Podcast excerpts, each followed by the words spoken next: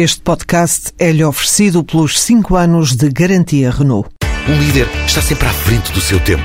Em alguns casos, 5 anos. Qualidade Renault. 5 anos de garantia ou 150 mil quilómetros em toda a gama.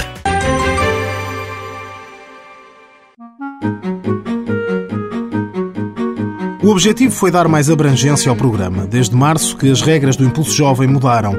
Vítor Moura Pinheiro, diretor executivo da medida, destaca que foi a vertente dos estágios profissionais a que sofreu mais alterações. Tinha uma duração de seis meses, passou a ter uma duração de 12 meses. Pronto, responde-se assim, no fundo, a alguns apelos, nomeadamente do tecido empresarial, que entendia que seis meses era muito pouco tempo para os jovens se integrarem. Tivemos também maior abrangência territorial, ou seja, a região de Lisboa e Valtejo não estava abrangida porque não era uma região de convergência e, portanto, não tinha fundos comunitários. Passou a estar abrangida com o orçamento do Instituto de Emprego e Formação Profissional. E as mudanças não ficam por aqui. O Impulso Jovem quer chegar a mais gente. Os jovens que precisam de fazer um estágio profissional para aceder a uma profissão regulamentada por uma ordem profissional, por exemplo, os contabilistas que pretendem ser técnicos oficiais de contas, eles têm que fazer um estágio profissional que é regulamentado pela Ordem dos Técnicos Oficiais de Contas e, portanto, podem aproveitar esta ferramenta para fazer esse estágio.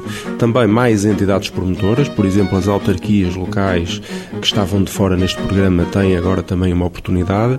Por exemplo, foi identificada uma necessidade na Comissão Nacional de Proteção de Crianças e Jovens em Risco, onde as autarquias têm um papel eh, muito importante e, portanto, havendo possibilidade de algumas autarquias recrutarem alguns jovens estagiários na área das ciências eh, sociais, por exemplo, isso é positivo. Foi também eliminada a obrigatoriedade de os jovens desempregados estarem inscritos num centro de emprego há pelo menos quatro meses. O objetivo é dinamizar a proatividade destes jovens.